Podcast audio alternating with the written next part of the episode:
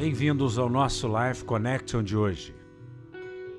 Texto escolhido, segunda carta de São Paulo aos Coríntios, capítulo 10, versículos 4 a 5, que nos diz: Porque as armas da nossa milícia não são carnais, armas de carne e sangue, e sim poderosas em Deus para destruir e derrotar fortalezas, anulando sofismas, visto que refutamos argumentos e teorias e questionamentos e toda altivez e superioridade que se levante contra o verdadeiro conhecimento de Deus, e levando cativo todo pensamento e propósito à obediência de Cristo, o Messias, o ungido. Esta é a nossa certeza.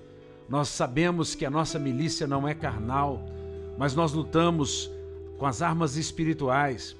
E quando usamos a palavra de Deus inerrante em tudo que ela diz, quando conhecemos esta palavra e quando temos, sabemos o que está dito e o que está, o que foi afirmado pelo próprio Jesus, então nós usamos a verdade para refutar sofismas, filosofias, teorias, questionamentos, altivez, superioridade arrogante, meramente humana.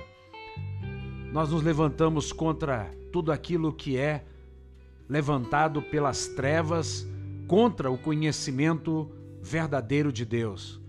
E a maneira que nós temos é levar os nossos pensamentos cativos ao propósito, à obediência de Cristo, que é o Messias, o ungido.